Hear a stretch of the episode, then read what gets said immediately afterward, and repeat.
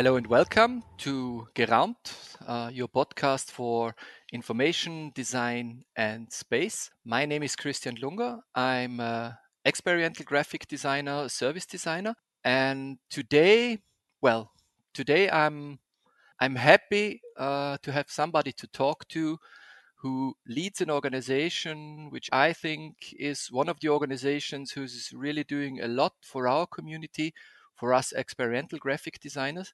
That's uh, Cybelle Jones. She's the CEO of the Society of Experiential Graphic Design.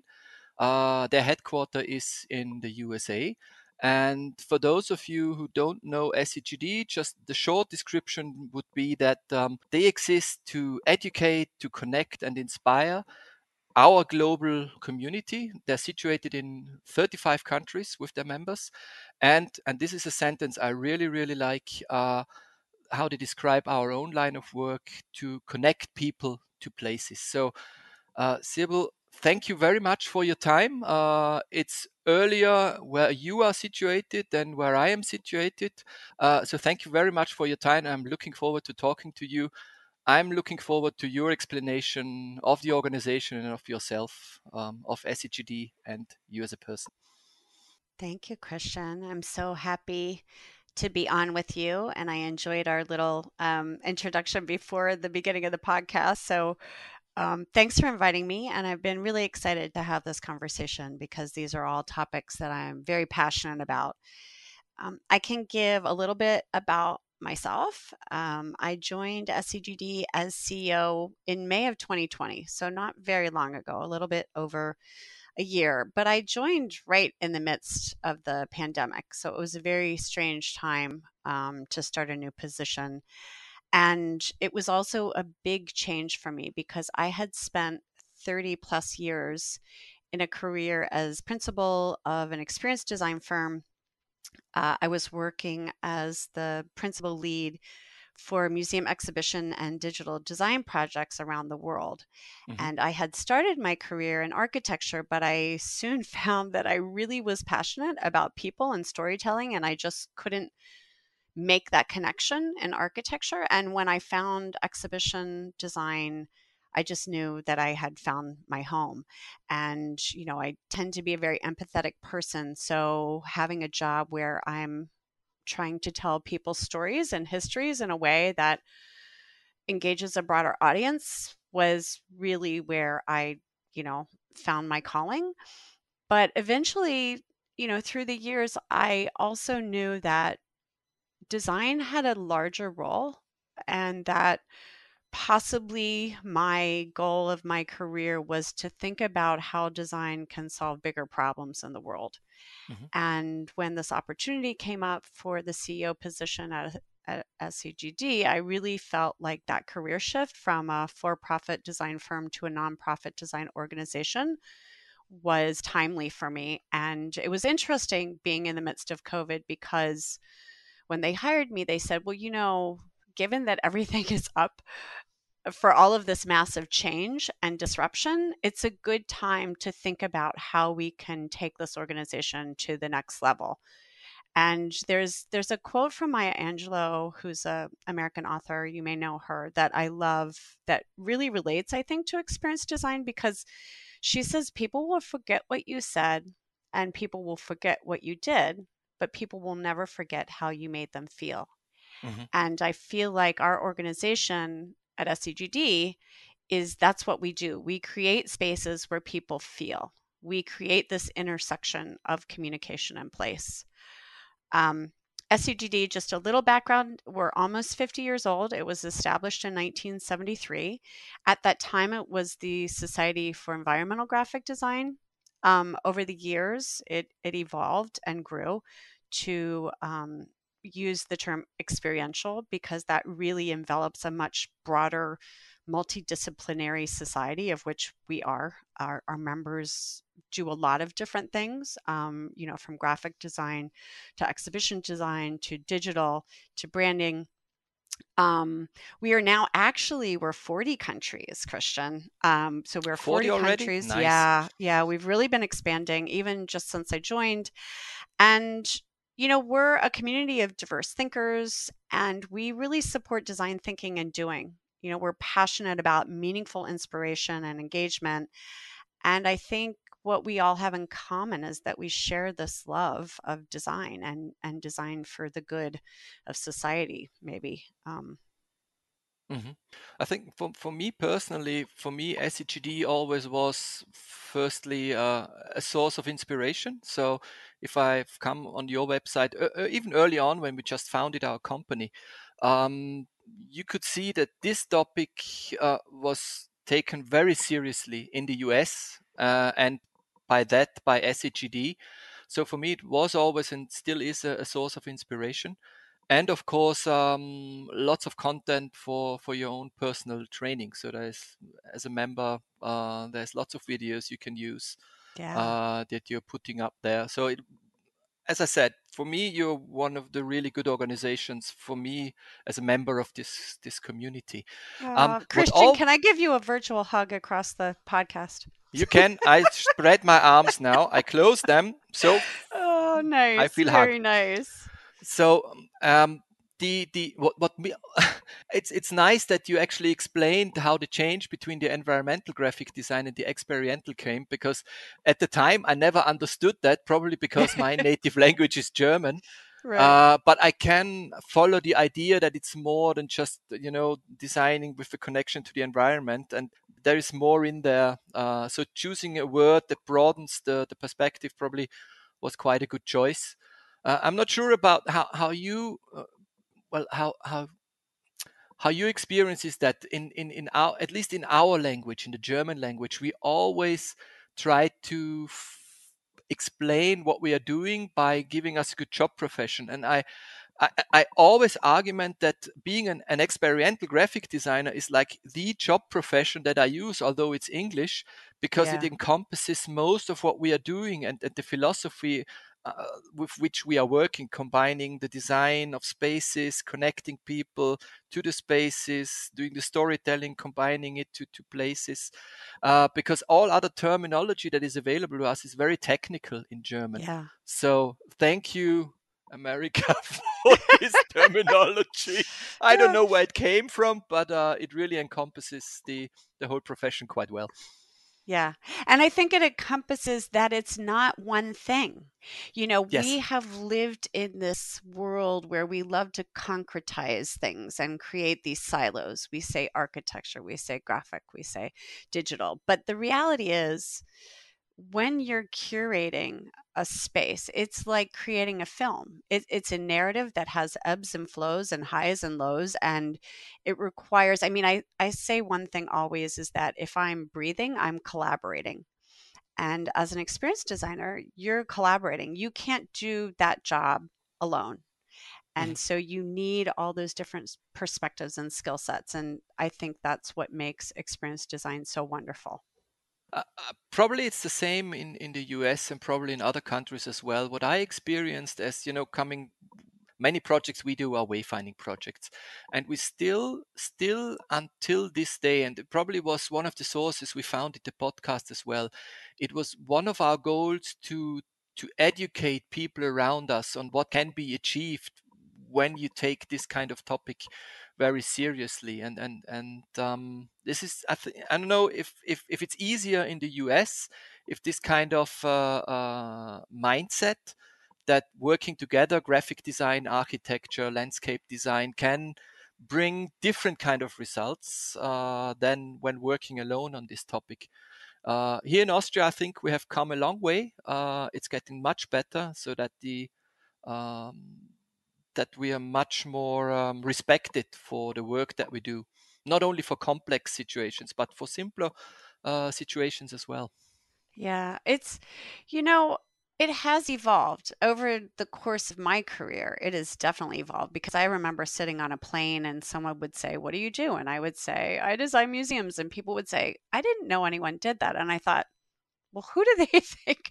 You know, they would say, Are you an interior designer? And I would say, No, I'm actually an experience designer. And, but now it has evolved. And I, you know, it's interesting. I was talking to someone from uh, Copenhagen and they, they asked for my help. You know, they said, We really need communication methods because they said, you know, they're like, people aren't getting it and we have to really explain what we do. So I think it is evolving, but it has been slow coming. And part of that is this romance with the iconic individual designer that somehow we think, you know, the great architect or, you know, one person is the brilliant genius. And it's not really how most projects ever work anyway. And so when you think about experience design, it's applicable to everything. It's it's how we learn. It's how we uh, work. It's how we connect to culture. It's how we share our time as a family. You know, humans are drawn. They love narratives and and stories, and so I feel like our profession. Part of the reason I took this role is because we're the profession of the future. Mm-hmm. Um, well, of course I agree because we're both from the same field. Don't bring an architect on this uh, this apart, podcast. apart from moving around in our own bubble, uh, I still believe that um, that that is true. Um, because I think the reason being that uh, for me it's it's the saying that I mentioned at the beginning is connecting people to places. This is just so, this is so strong because um, you can explain everything with that because we are living in spaces that I mean we're living on Earth and, and if you go down we're living in on in cities or in in, in, in nature we're moving in nature we're always within a space and um, thinking about how we can improve people's life in spaces and how they connect to it eh, yeah. specific how connect to their history to their present and maybe to their future even when interacting with a space i mean that's great work to be honest that's my passion as well so i can fully sign the paper that you will send me that i'm passionate about okay. this topic we'll, we'll be sending that over um, no, it's true. And I also think, you know, there's so many things that are really tough about our world right now. I mean,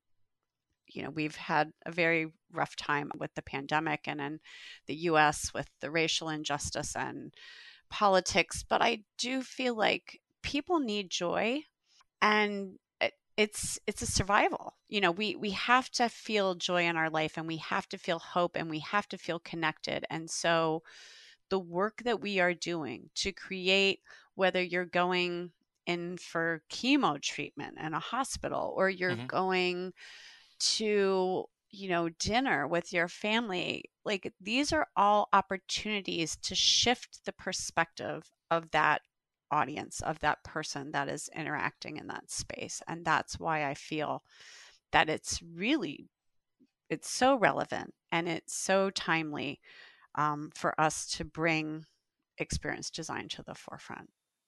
That leads us seamlessly to the really heavy question that we agreed to talk about. I mean, it, it's no easy question, but at the same time, uh, I mean, it's a dualism, let's say a Janus face. Uh, the question is how can we as experiential graphic designers help to make the world a better place?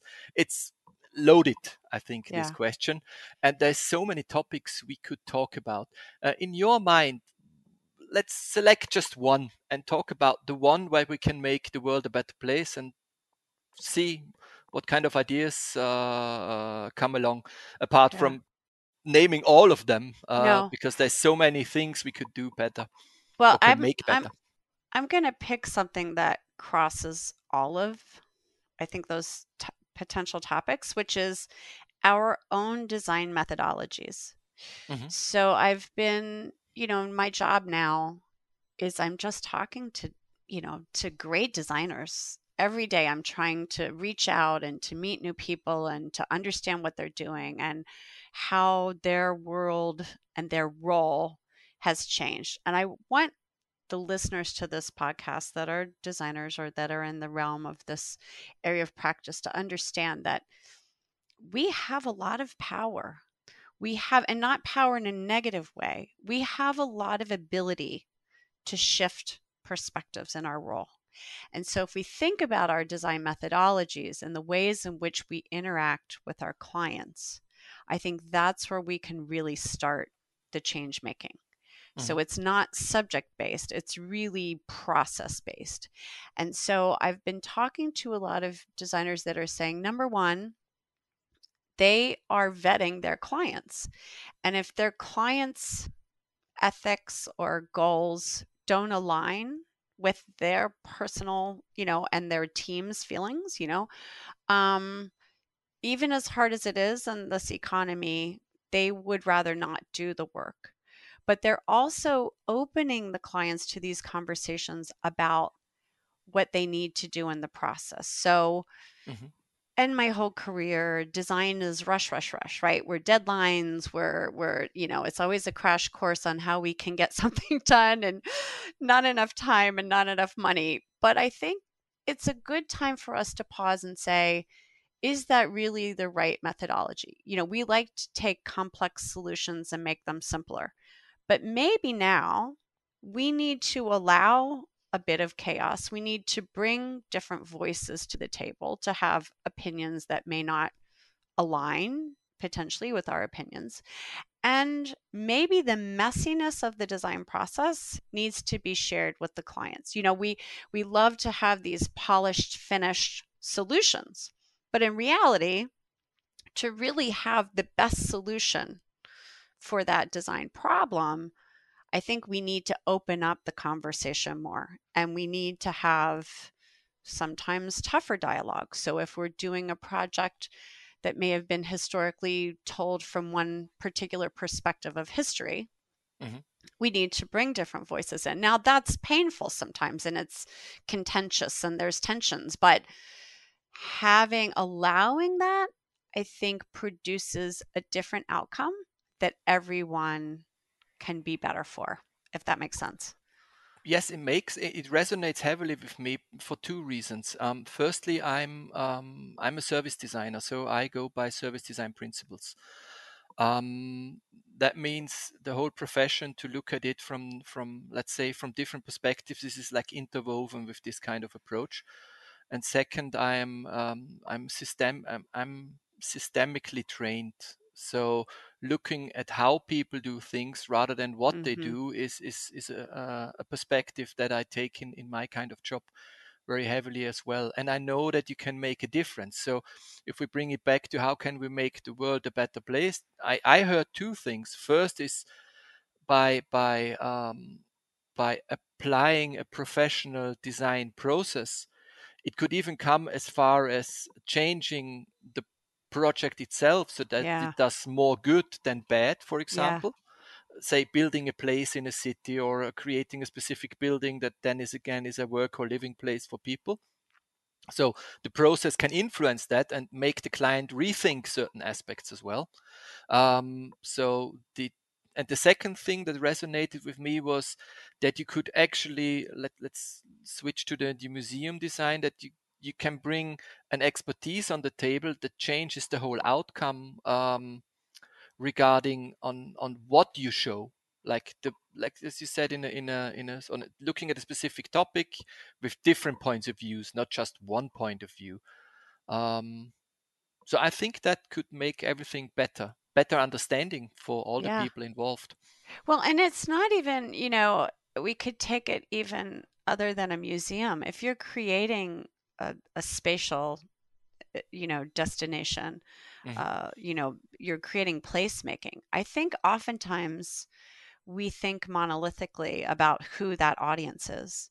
And so some people feel naturally welcome there while other people don't feel welcome there. And we need to really question you know who determines the aesthetics that are good design this is a very exciting, provocative time in our world for us because what we think is pretty or what we think is attractive or what we think is comfortable is different based on where you're from and how old you are and what your mm-hmm. cultural background and what your, you know, and eth- ethnicities and income and education. And so we're really opening up this platform to understand really when we design are we designing for everyone and are we doing our very best in this context of of where this project is? And you know i i will also say that people and consumers i have three daughters you know they want authentic. They can look anything up and if they sniff out that you are inauthentic or that you were not thinking about the environmental impact of something, they just won't support you. And so they're kind of holding us, you know. I have they're just one holding us daughter, but I know what you're talking about. Right, right. You know, they don't they don't take bullshit. They really don't. And I think that's good. You know, they're challenging us to be like, "Hey, you know, what who did you design this for and how much did it cost and was it really like could you have spent that money in a different way?" Like everything has an ethical question. Yes, I mean, talking about ethics is another heavy question. Um, probably for another podcast, just to talk about ethics in design. Yeah. I found actually, I found, i think I will put one of them. I, I found so many, but I found a couple of good resources regarding ethics in design. One I will put in the show notes as well, Great. um, which I found really inspiring for me as well. Um, I've seen on the podcast that you made for for SEGD, you had this topic as well. You had once this uh, uh, African American artist who, who had like put out a statement of what how design could actually react to the present situation. That quite impressed me as well to find something like that on a design uh, organization's website. I'm So so glad you saw that. You know what? We should put the link. Will you put I'll I'll share the link and you can put that as well. yes, But you know, that was because when I came to SEGD, actually it was before I came. I you know, I'm looking at uh, all the problems that we're facing in our society and I'm saying, where's our manifesto? You know, in the 1920s and the 30s and the 40s when the world was at war, we saw architects and artists and you know, and authors come together and say, enough. We are making change. And out of that, we got the Bauhaus, we had the Harlem Renaissance, we had all of this amazing. And I'm looking around saying, where, you know, where is that for us, for our generation? And my friend, uh, who we commissioned to do the spoken word piece, he said, Cybelle, maybe you just need to do your own manifesto. maybe, maybe there's not one there for you. Um, and so we worked with him and created this and put it out there. And so far, every it really resonates with people. It's just this call to action, and I feel that's kind of you know part of where I see my role. But I will also say, Christian, so many people I talk to, they feel it and they're doing it, and it's just more bringing those voices together to have the magnification of the impact. There's a, you know, I was fortunate enough to speak with Bruce Mau. Um, we had the virtual South by Southwest, and he Mhm. has an amazing. If you, if people haven't read it, his manifesto. But you know, he says the reality is that massive change happens incremental, sedimentary rock, and lots of ideas. But we change slowly. Slowly, we change everything. And I think that's true. I think we have to realize that when we look at these moments in history when there was monumental change, it was because something was triggering us to realize that this was the moment that this had to happen, you know? personally, I have the same feeling. So when when you talked about it, I, I basically I felt um, that it's not a rational thing. I think too that there is something going on. I feel like a change coming, uh, and I feel like as a comp, not only as a person but as an organization, company as a as, as a kind of organization, I think we have to react to that. Uh, I'm not sure if we're too early, too late. I just have the feeling something has to be done, something has to change, uh, and well, watching news, having the pandem- pandemic. Well, I don't know if we're at the end, in the middle, or at the beginning of the pandemic, but things are getting to move. That's that's what what I personally think. That was one of the reasons I I put up this like this loaded question of how can we make the the world a better place, because I think that is that's why I like the manifesto as well. I think there is something that gives you a goal for the future. Yeah. Um, and to make decisions um, by the end of the day based on ethics as well. They're maybe not always clean, but clean ethics means like black and white. Uh, but still, having good ethics for the future probably is a, a good solution for you as a as an organization. You know, I think it ethics goes hand in hand with empathy. And I've been spending, I know one of your questions was like, you know, uh, what am I reading, but I spend a lot of time reading nonfiction. Mm-hmm. And I'm trying to understand all the things I don't understand about the world. You know, being a museum designer for so many years, what I the one thing I realized is that there's not one story of history you know you were taught one way and then you meet someone who's an expert in another field and you go oh my god i thought i grew up thinking this my whole life but there's you know so many different layers to this narrative. Mm-hmm. and so i think we have to do both. We have to have empathy and that's probably the foremost important role. We have to listen to those that we're trying to communicate their design really listen you know, not just kind of come in like we're the expert and we have the design solution because we did something else that was successful. Like use every moment, every day as a clean slate to see the world through new eyes. Well, and see yourself as one of the team, not yeah. as the expert. I think that kind of mindset uh, is quite important as well. Yeah, it's uh, we had some interesting discussions about who should be at the table. You know, we have um one of our members is in Philadelphia and they bring a gentleman who's a psychologist. They do a lot of wayfinding for hospitals and you think about people's anxiety and you know so, there's so much subliminally that happens in space that subtle design whether it's uh, a gentleman I know he's a he's a audio designer and he was doing a project for a children's hospital and he said you know you would think these kids were undergoing chemo and he said you would think that they want like calm music and he said no they give them playstations and they have very active music because it gives them intensity that they're focused on something not mm-hmm. on kind of you know the state of where they are medically but able to just be kids so i there's great people out there. That's what I love about SEGD is that you meet these people mm-hmm. and you go, "Oh my god, I didn't know anyone did that." Or that's the most fabulous project and our community is welcoming. You could almost email anybody and say, "Hey, can I have a conversation with you? Do you want to partner with me on this project?" Um, they're very open and welcoming. I've never seen another organization like that you know that I've ever been a part of. Mm-hmm. We like have, you, Christian. Like I, I am open, or I'm an organization. like, you're, like you're open. Thank and you. We, and we made a connection.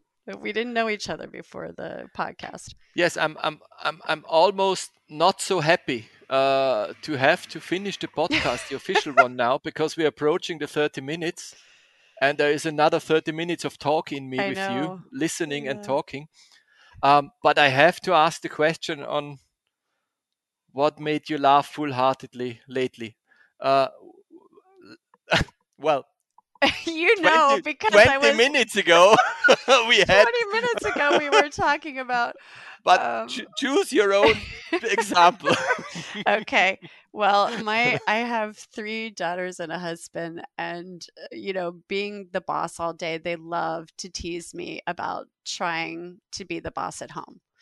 So um you know it's always good to uh, have people that are able to ground you and to just call you out on your, you know, I'm very loud. I have a loud laugh. Yeah, my family's like, "Mom, you just when when we were in the pandemic, they had to move me to the complete other side of the house."